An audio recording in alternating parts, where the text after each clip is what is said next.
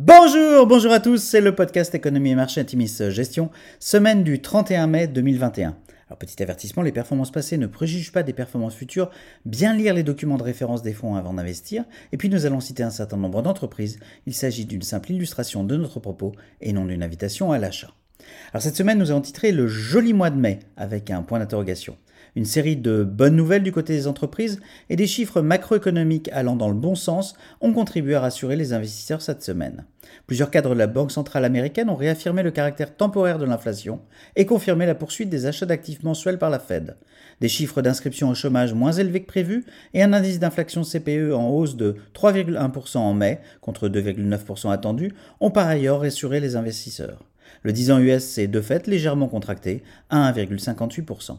En Europe, Airbus a annoncé jeudi que le groupe produirait dès 2023 davantage d'avions monocouloirs qu'avant la pandémie.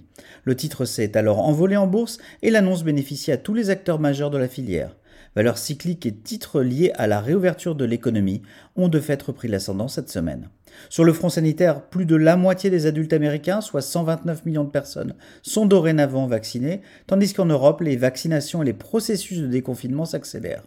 Du côté de l'environnement, la justice néerlandaise a condamné mercredi Shell à réduire ses émissions de CO2 de 45% d'ici 2030. Le groupe pétrolier était accusé par un collectif d'ONG environnementales de ne pas faire assez pour s'aligner sur les accords de Paris. Un jugement qui pourrait en appeler d'autres. Sur la semaine, le CAC 40 progresse de 1,5%, c'est une très bonne semaine, le SP500 de 1,2% et le Nasdaq progresse de 2,1% et met fin à une longue série de semaines négatives. Du côté des sociétés, une belle série de publications pour les entreprises de vos fonds, parmi celles-ci d'Exporting Goods qui sort des résultats largement au-dessus des attentes.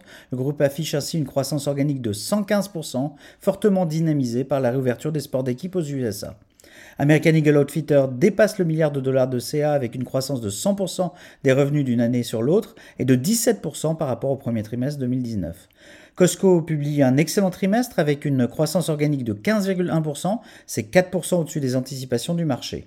Le management a évoqué les pressions externes actuelles, ainsi sur la chaîne d'approvisionnement, les conteneurs ont connu un fort ralentissement ce trimestre et le groupe observe par ailleurs une inflation entre 2,5% et 3,5% sur l'ensemble de ses produits.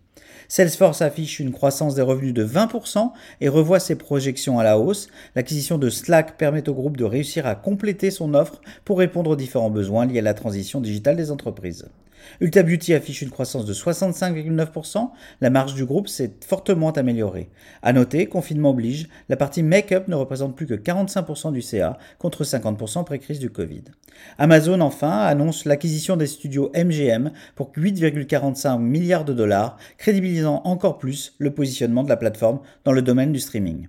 Alors à venir, la semaine prochaine sera écourtée à 4 jours aux USA pour cause de Memorial Day lundi.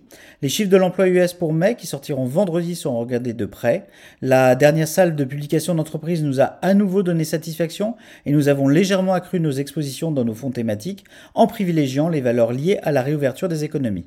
L'allègement du programme de publication pour les prochaines semaines permettra d'ailleurs d'accélérer notre programme de recherche de dossiers autonomes à l'égard des paniers bien consensuels que nous connaissons dans certains portefeuilles. Nous vous souhaitons une excellente semaine à tous.